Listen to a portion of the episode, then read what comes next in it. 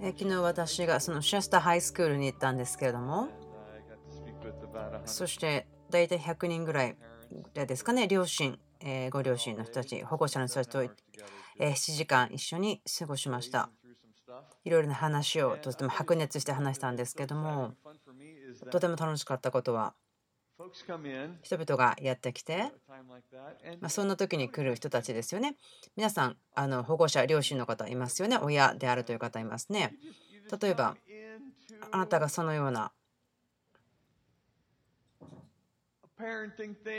えー、ペアレンティング、両親としてどうする、そのようなセミナーに行く。まあ、まず行くという人いますか？ほとんどの方は多分行かないでしょう。でもあのそのような時にもし行ったとしてもでも行くというその理由は大体はそれは痛いからなんですね。痛みを感じるからなんですね。もうこの痛みを感じているからああもう分かりましたよ。どうしていいか分からないからもう子供たちの方が絶対勝ってるからどうしたらいいんだろう分からない。彼らが勝っているからもうこの自分の櫓が囲まれているし勝ち目がない。どうしていいか分からないからそういうふうにしてでも行くんですね。その親をしている方たち、一生懸命働いてますが疲れているんですね。もうそういうふうにして入ってきたのが分かります。でもその日の終わりの頃になると、彼らは本当に、ああ、もう私を、私にコーチしてください。もうコーチしてくださいと。彼らの目が変わるのが待てないですよ。私にコーチをしてくださいと。とても元気になるんですね。とても良い時間でした。そこの場所を出る前にやる人が来てこう言いました。私もう一度ここで自信を取り戻してるような気がしますと。自信を取り戻しました。両親として、親として。それらのこと、その自信というのが盗まれてしまうんですね。それは自分が失敗していると感じた時にその自信は取られてしまう。この仕事をやらなければならない、このタスクがある、達成しなければならないけれども、自分をやろうとして一生懸命にするけども、でも計画通りにはいかない。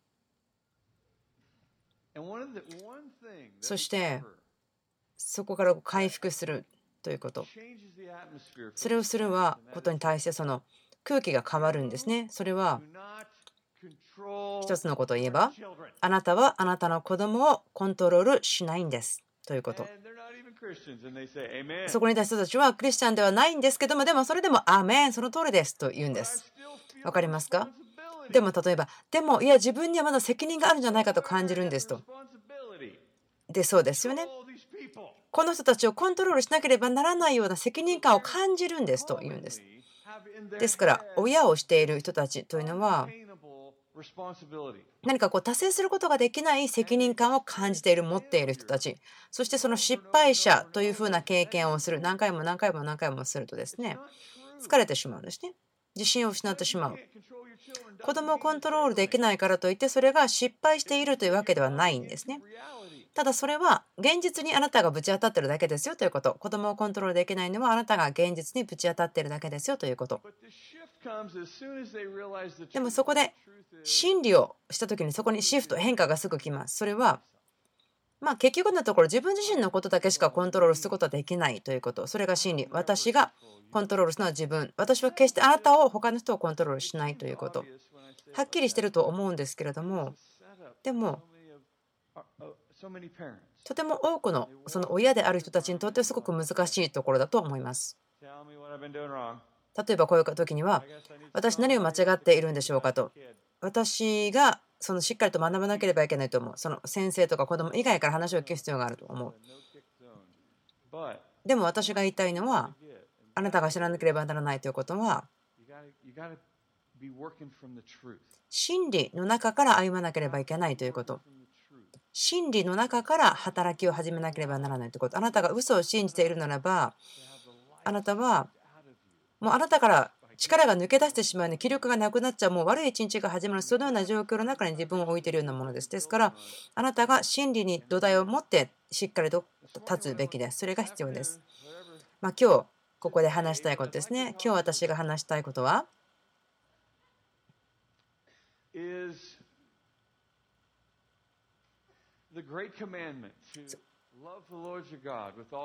心を尽くして神である主を愛しなさいということ。思いを尽くして。力を尽くして。精神を尽くして。あなたが持っているもの全てを持って神である主を愛しなさいということ。あなたの心を尽くして神を愛せということです。あなたの中にあるもの全部を持ってです。神の聖なる皆を褒めたたえよ。そのことです。もう皆さんも何百回と聞いているような聖書箇所だと思うんですけどもでもちょっと今日ある文脈を使ってそれを説明したいんですね。例えばその期待ということに対して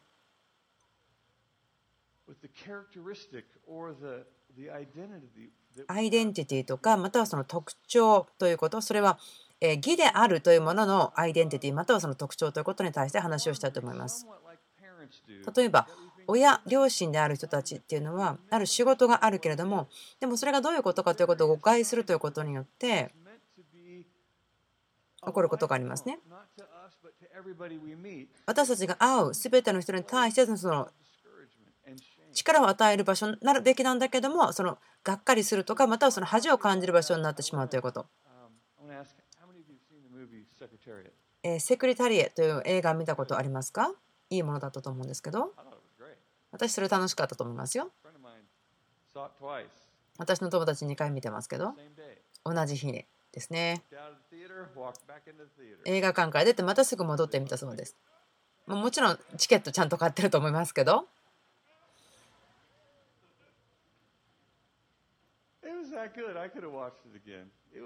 とても良い感じでしたね。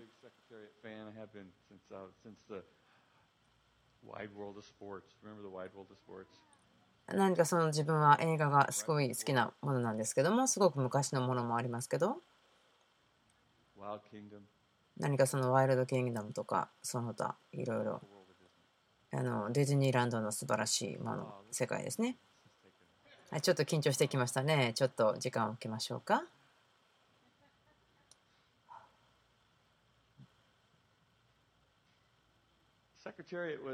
セクレタリアというのはこのチャンピオンなんですね。何か今日でもまだ残っているその大きな記録を立てた人、人々をすごく驚かせた、その馬の話ですね。その一番弱かったものが一番大きな勝利を取ったような何かそのような話。でもこれはまあ歴史を作ったようなものですね。その時に自分が考えていたのはその重要だなということは？セクレタリエは19歳だったぐらいですね。そしてあ病気で死んでしまうんですけれども何かその体を解剖するんですね。そして彼らが見つけたのはその馬の体の中には普通ではないあの、まあ、インナーワールド内なる世界がありました。馬の普通の心臓のサイズというのは6から9パウンドですからまあ3キロぐらい。でもセクレタリーというのは22パウンドですから10キロぐらいの心臓がありましたということとても大きなポンプです。ということは何かこれによって説明されることがありますね。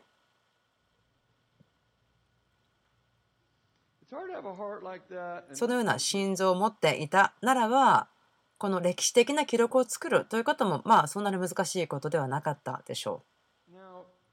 そして心心臓の話をしましたが私、その聖書の言葉の定義ですね、その調べて見るのが好きなんですけども、ラテン語ですね、それコアという言葉で、それは勇気という言葉の語言語言語ですね、語源です。そしてそれは表すものということ。人の心、人の始める心、チャンス。あなたの力を表すまた信仰とか大胆さそれらのものを表すことができるチャンス。そして私たちその勇気というのはいろんな違う状況で人生の中で起こってくる。それを表すチャンスから載せていますけれども。あるビデオを私見たんですけど。TED さんのビデオサイトに行ったんですけどいろんなものがあったんですけれどもブレネー・ブラウンさんドクター・ブレネー・ブラウンさんという方がいましたけどもその方が話していたのは courage という勇気という言葉に対して。もともとの言葉ラテン語から英語になった時に言葉というのがそれは、えあなたの心から物語を語るということ。そしてまた知られるということ勇気があるというのは知られるということ。そしてまたあなたが本当に誰かということで知られる。見られるということ。で透けている状況になる。その嘘をつかない隠さない。そのような状況になる。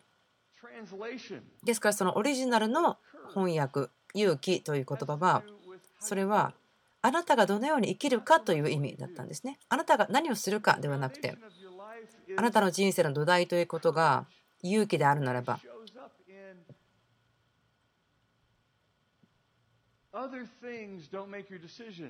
なんかあなたが決断をする。あなたの決断は内側から来て、決断というのは外側のことではない。それは決断というのは私は本当に真実な混ざり物のない、ま人類でありたい、そう思うこと。例えば、こう言わないでしょ。私は自分ができることだけやりましょうということではないと思います。でも勇気があるならば私の人生にいろいろなことが起こっていくことを誰も止めることはできない。何も止めるものはないと。そしてそこに精霊様が入ってくるならば。精霊様を足すことができるならば。よみがえりの力命神の力をそこに加えることができるならば。あなたの心に。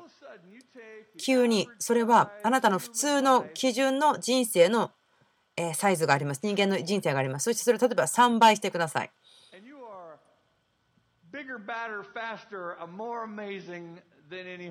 もう先ほどの馬の話に戻りますけどもどんなに大きな速い力強い馬よりも良いものになるんです。ということはあなたは歴史を作るために作られました。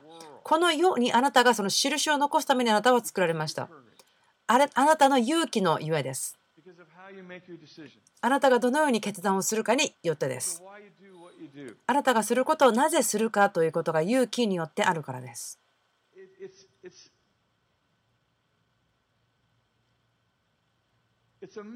とても驚くことですけども。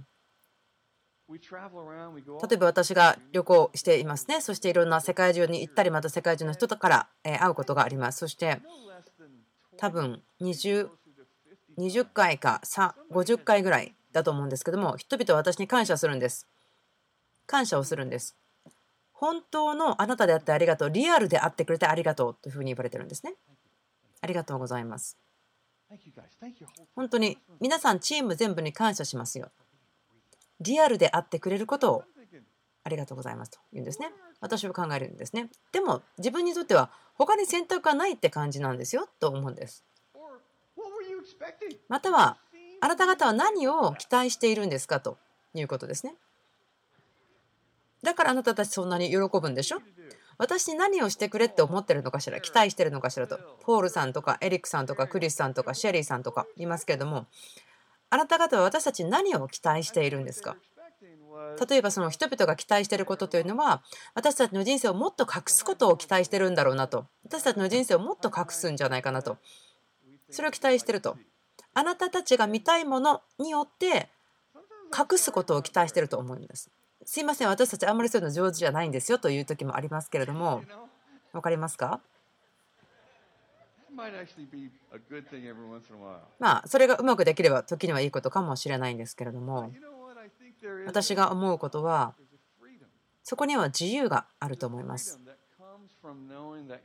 あなたが愛されているということを知るから自由があるしあなたが受け入れられているから、あなたが所属しているからということを知っているから来る自由があります。もしそれをあなたが持っていないときには、例えばセキュリティ、安全さとか、そういったものがなくなってしまう。その保証してくれるものがなくなってしまう。あなたが愛されている。そしてあなたが所属している。そういうものがなくなってしまうときにそこには戦いが起こってしまいます。戦いというのはその恥として知られているものです。あなたが愛されていて受け入れられているときにその時にあなたは他の人々に connect することができます。あなたが自分自身よりも何か大きなものの一部になる、そのコミュニティの一部になることができます。でも恥というのは入ってきた時に恥というのはこういうことを言い始めます。あなたは connect することができない。人とつながることができない。私たちはあなたがその人とつながることを許可しないですよと言ってくる。あなたはそれだけの価値がないんだ。この私たちの一部になるような価値はあなたにはないよと恥は言ってくる。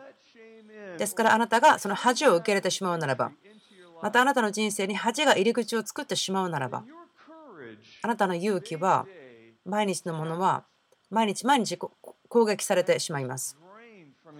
そしてあなたの人生の中から流れていってしまう。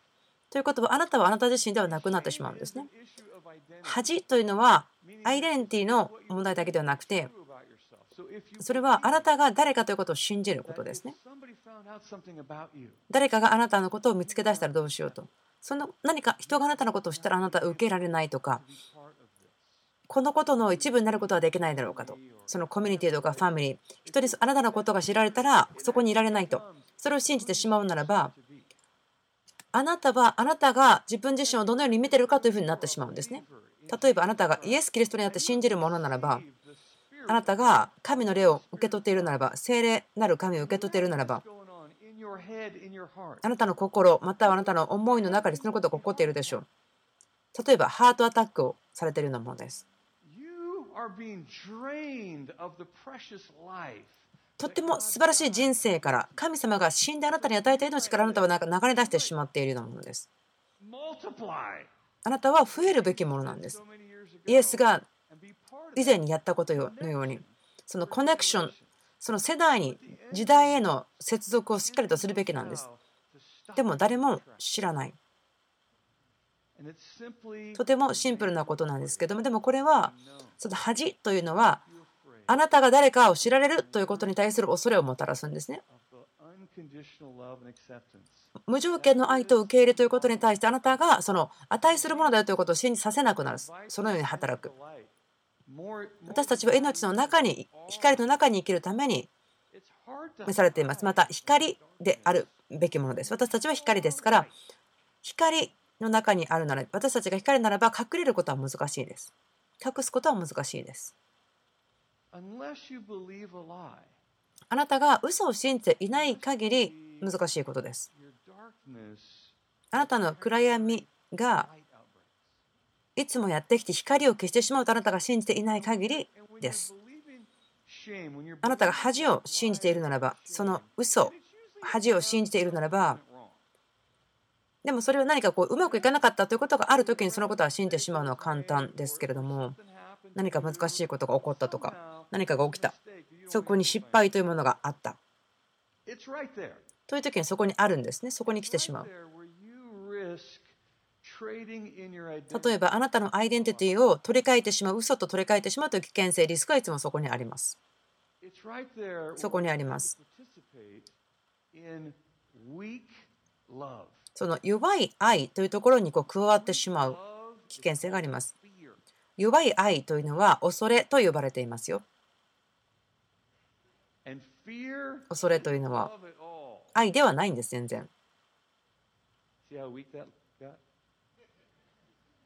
ですよね。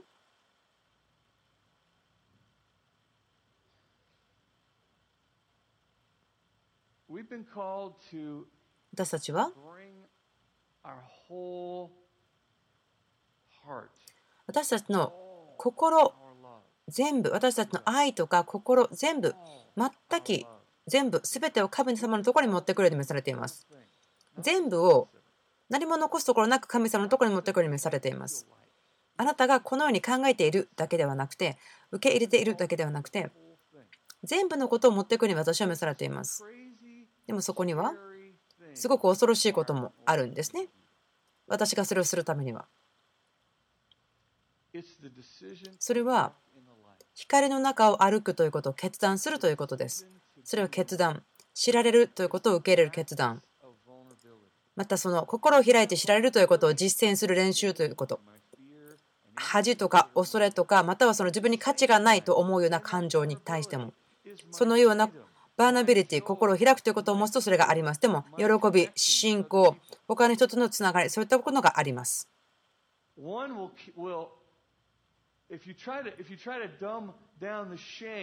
その恥というものを落とすとか、また恥をこうマスクで隠そうとするならば、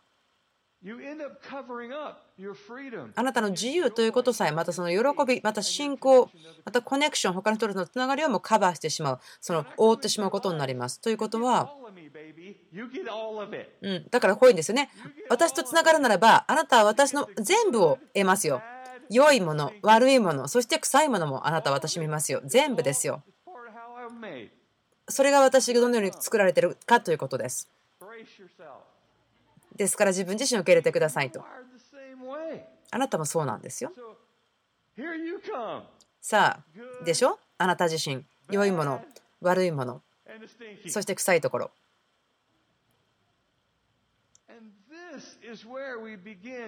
でもそれによって私たちは神様が私たちにくださった愛をそこから表し始める時ですね。私たちが人々と近くなっていってあなたが愛されてる、そしてまた受け入れられてる、そしてあなたがコネクトつながってるということを信じる時です。私にとってのチャレンジというのは、コミュニケートすることです。でもその体の中で愛すること、そしてコミュニティとして愛が成長する時です。私たちはお互いに対して近づいていきます。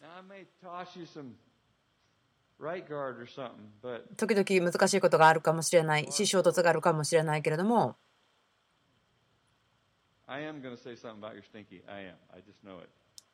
例えば人々と近づくならばその良くないところとかその匂うところが分かってきますけども。でもでもそれが分かっていてもあなたはまだここにいますよねということ。あなたは知られていますあなたはコミュニティ共同体の中にいます。そしてそれが成熟するということのプロセスです。お互いと共にお互いによってその全き心とか全部思って生きることです。それは知られること、また知ることを望むこと、受け入れること、また感謝するということに対してもそう認識する、求めること、また感謝を本当によく表す、そのことを表す。また例えば私いろいろなことを見ることができますけれども2つのことにフォーカスすることができます。良いこと。そしてまた悪いことにも焦点を当てることができますね。皆さん何回聞いたことありますか？私たちは神様がやってないことに焦点を当てるんじゃなくて神様がしてることに焦点を当てますよと言います。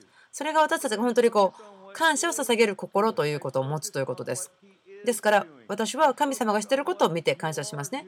あなたがしていることを見ていきますね。ですからあなたがまだやってないこととかは見ていないですよ。あなたが誰かということを見ています。あなたが誰じゃないということを見ないんです。わかりますか？私はそれらの選択があります。あなたもそうですよ。そして例えばその心全部から生きるものとして心を尽くして生きるものとして私はそれらを選択しなければならないんです例えば誰かがあなたの全部の人生を見ていますよね。だからその決断をしなければならない。あなたが私の全部の人生を見ていますね。あなたがその決断をしなければならないと思うんです。それは愛を成長させるということです。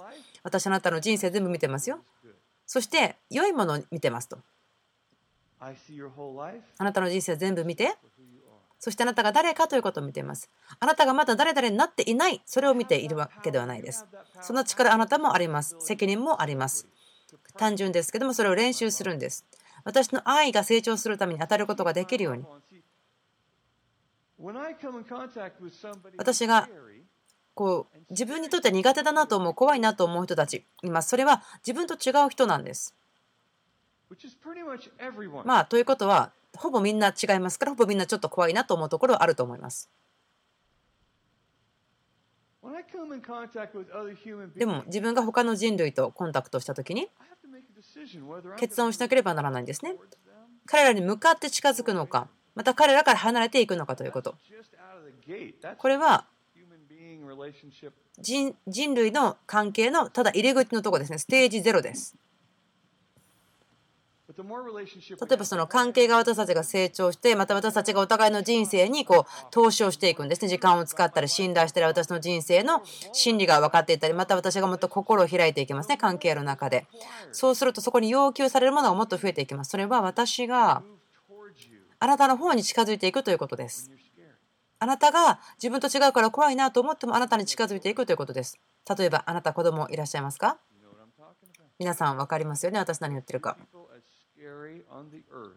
もうこの地上にいる人たちの中で自分たちの子供というのがぐらい怖い人ってあんまりいないんですね。そして彼らが成長していくに伴ってまたなんかうわ怖いなと思うふうになるんです。とっても。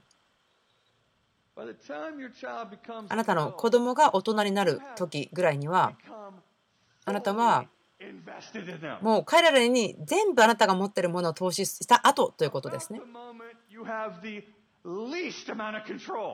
でもそれらもういっぱい投資をした時こそあなたは全然その人たちに対してコントロールを持たないという状況ですね。それはムービングバーンに荷物を全部詰めてもう今動きますよとそしてその、えー、と駐車場のブレーキが急に壊れてしまったということ。ということはああ自分が持ってた投資したものが全部どっかに行ってしまうということです。コントロールすることができない自分の配下に行くことはできない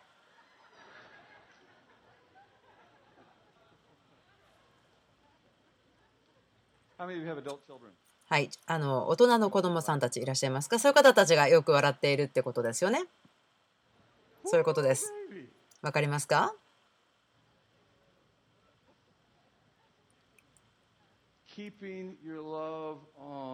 あなたの愛がいつもこう働いているようにしてください。スイッチをオンにしててください。恐れた時にも傷つくことが怖い、その心を開くことが怖い、そう思った時こそ、厳しい状況にある時こそ心を開いて感謝をしていてください。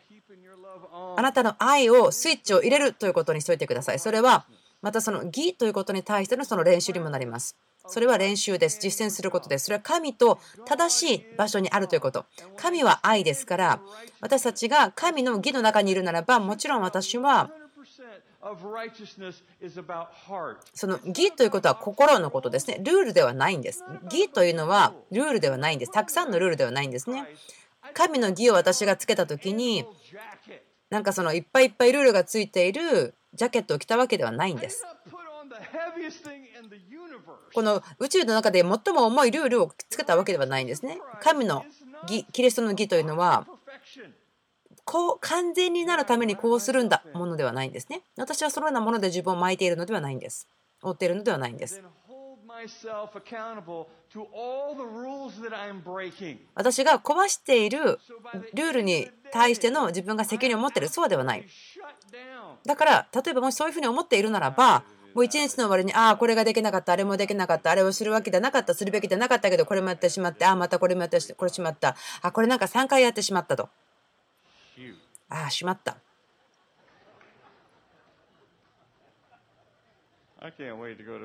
ああ、もう、もう、いや、早く寝てしまおうと。ああ、もう、ちょっと酔っ払って、そしてベッドで寝てしまおうと。そして私またケーキも食べなければならない。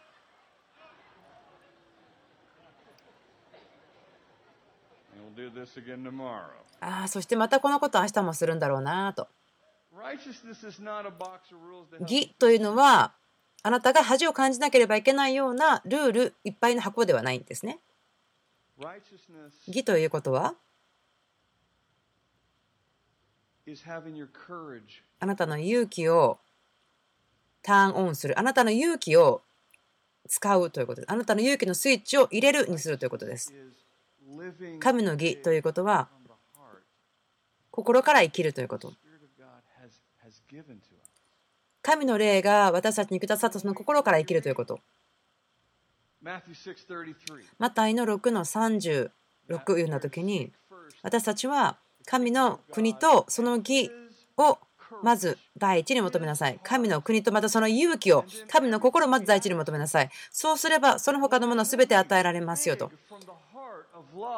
愛の心、命の心、そして受け入れる心、そこから大きく生きるとき、そしてその価値があるよというところに生きる、本当のアイデンティティ、私たちはその場所から大きく生きるとき、すべてのものはあなたに与えられますよ。これは神の国と神様のルールがいっぱい入ってる箱を頑張るそうではないんです。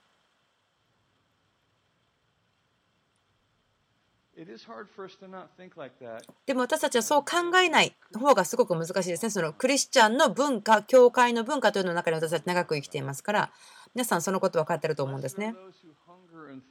その上乾きを持っているものは幸いですよ。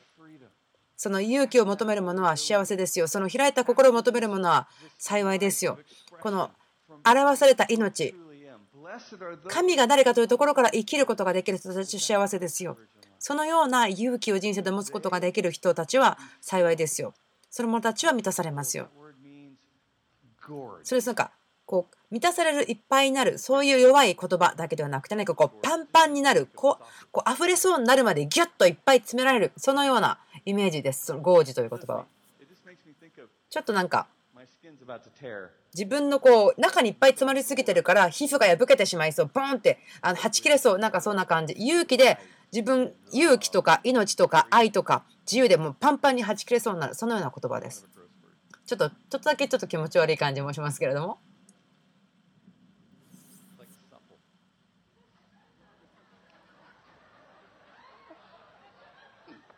Brian hates that word. そのいっぱいいっぱいになるということですね。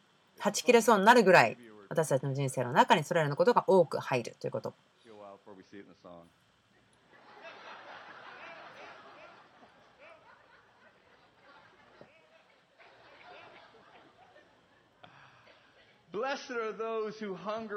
上乾いているものは幸せである。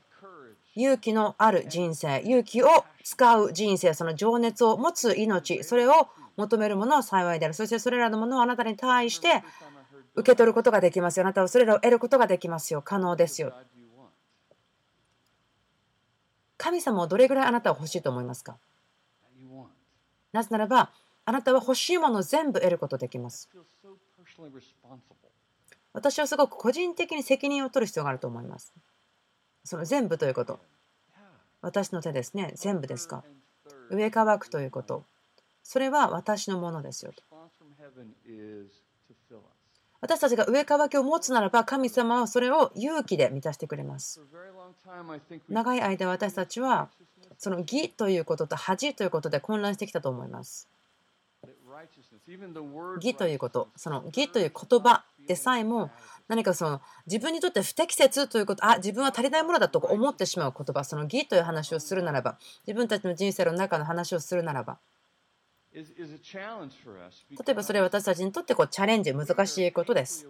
私たちは分かっているんですね。もう自分たちが足りないこと、本当に痛いほど全然分かっています。自分たちの失敗とかできないこと、もう現れてしまった足りなさ、本当に痛いほど分かっていますから。ですから私たちが義であること、またその義を生きるということ、そして義に対して上書きを持つということ。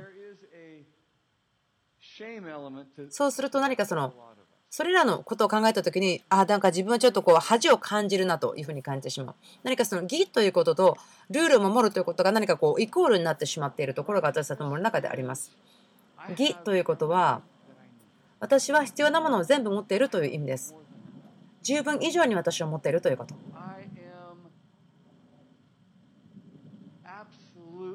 私は神によって非常にとっても多く満足している。それが義であること。恥ということは私が欠けている部分のリスト。例えばあ自分がこれが足りないこれが足りないこれが足りないと思ってしまうその恥というふうになってしまう。自分が不適切、足りないというふうに考えてしまう。自分が望まれないというふうに考えてしまう。価値がないと考えてしまう。その考えが出てくる源は恥です。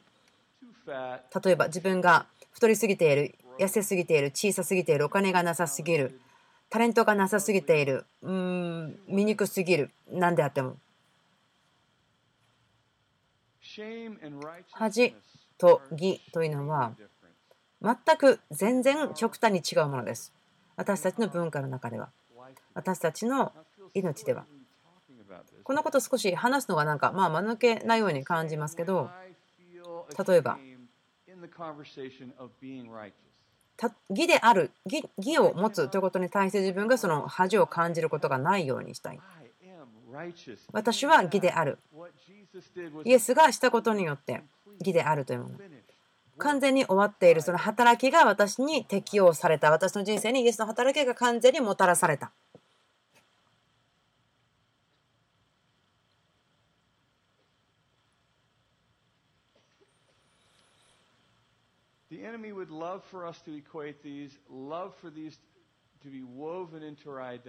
敵は私たちのその人生の中にそれらの恥とかそういうのを持ってきたいと思うけれども。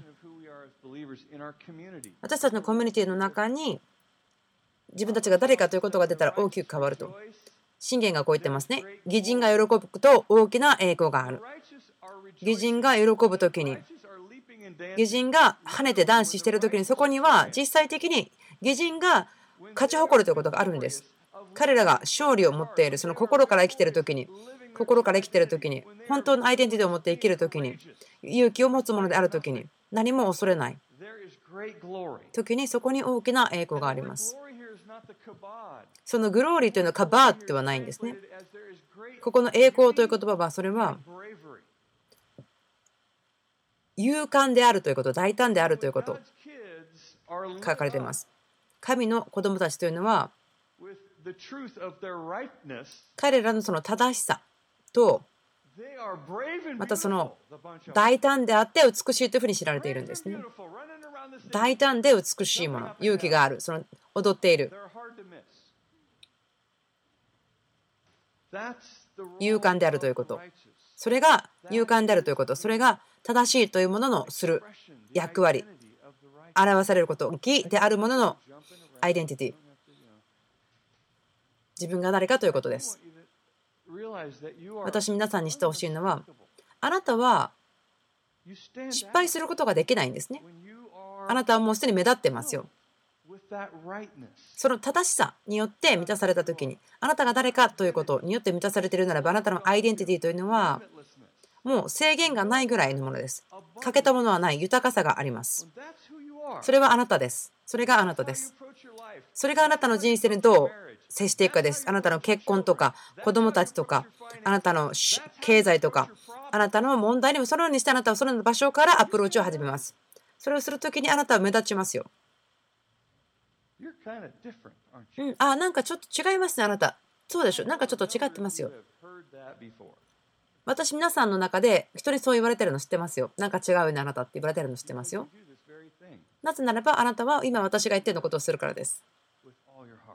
心をいっぱいいっぱいに生かして生きてるからです心を尽くして生きてるからですあなたはそこに大きな勇気を持って生きるからですあなたは印を残していますよあなたが生きているこの時代に印を残していますヨブは.こういうふうに話しています。こう言っています。私は義をまとい.義は私を覆った。私の抗義は上着であり、被り物であった。私は目の見えない者の目となり足の泣いた者の足となった私は貧しい者の父であり、見知らぬ者の訴訟を調べてやった。私はまた不正をする者の顎を砕き、その歯の間から獲物を引き抜いた。29の17、18。I shall die in my nest and multiply そこで私は考えた。私は私の巣と共に生き絶えるが、不死の根に私は火を冷やそう。私の根は水に向かって根を張り、夜露が私の枝に宿ろう。私の栄光は彼と共に新しくなり、私の弓は私の手で次々に矢を放つ。心から生きるということ、それは.神のターゲットに私を向けることになります。あなたの心から生きること、それはあなたを.天の目標物のある前に置きます。あなたの恥から生きることは.あなたから自信を失ってしまうものです。天国の狙っているこれをするということから離してしまいます。でも、ヨブは言っています。これが私の人生だって、私の中で、私の栄光は、私の輝き、意向は新しくされる。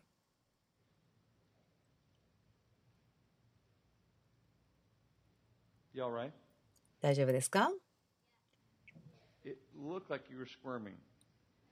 ちょっとこう心配しているように見えますけども私の栄光は新しくされる.私が勇気というところから生きること私の愛から生きることによって栄光は新しくされていきます.私には栄光がある。私には輝きがあると隣の人に言ってみてください.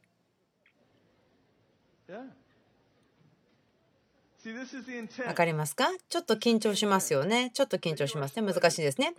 あなたは輝いていますよ栄光がありますよあなたの栄光は新しいですよあなたの敵というのはあなたが持っている栄光を取ることはできないあなたの人生の中にある栄光を持っている.あなたの心から生きているから心を尽くしてあなたが生きているので栄光がある On you.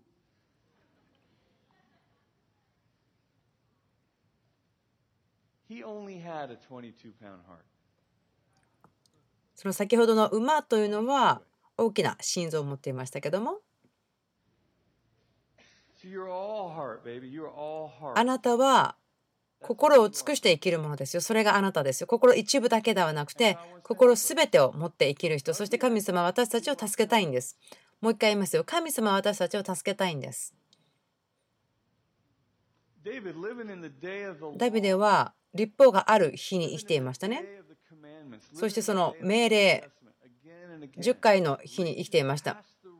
でも彼はそのルールというところから出て、そして神のことを関係によってしっかりと掴んでいました。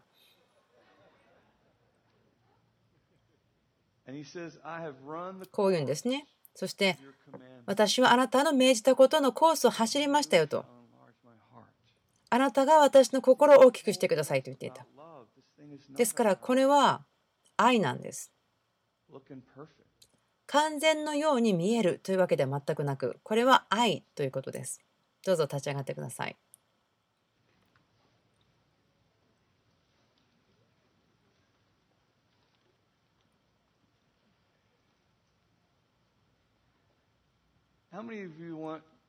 皆さんのうちにこう神様に心を広げてほしいという方いますか？はい、いいですね。今あなたが経験している状況例えば関係とかどこでも何でも。考えてほしいんですね。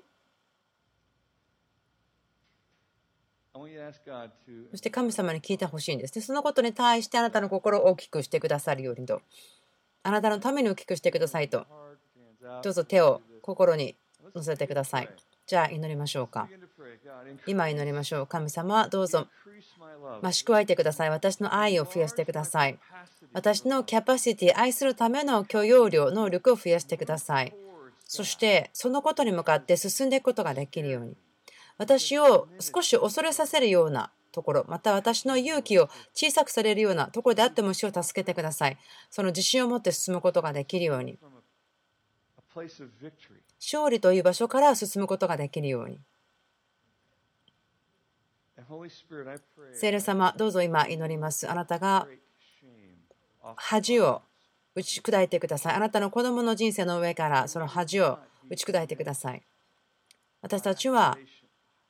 責め立てるものによって私たちの勇気が小さくされたりすることはしません私たちは人を恐れることによって私たちの運命が形作られることを受け入れません。私たちは嘘を信じません。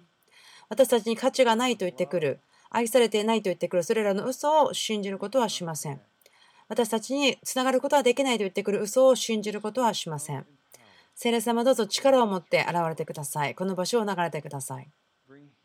癒しをもたらしてください。この心の中に癒しをもたらしてください。あなたの子供たちにお父さん、新しい栄光を与えてください。新しい栄光、輝きをあなたの子供たちに与えてください.私たちがこの場所をその自信とともに去ることができるように、大胆さを持ってこの場所を去ることができるように、私たちがここから動くときに、私たちがその全き心を持って生きることができるように祈ります。私たちのことをあなたがずっと助けていてください。That you would arm us. That you would あなたが私たちをしっかりと武装させてください。私たちにしっかりと覚醒させてください。その恥が来ないように。恥というのは盗人のようですから。近づいてきますから。聖霊様。これらの嘘のところにあなたが光を照らしてください。私たちに近づいてくる前にあなたが光を当ててください私たちが見ることができるように助けてください。足りないと思わせる嘘を分かることができるように。裁くということの嘘とかまた拒絶の嘘が近寄ってくるとき私たちがそれを見分けることができるように助けてください。私たちの心を広げてください。私たちが勇気を持っているものとして知ることができるように。そして助けを求めることやつながることや感謝をすること。私たちの愛をいつも機能させることができるようにその勇気を持つことができるように。あなたが私たちに与えてくださったその栄光によってあなたが栄光を受けてください。あなたがもっと大きくなってください。あなたが私たちに与えてくださった誉れによってあなたがもっともっと大きくなりますように。祈ります。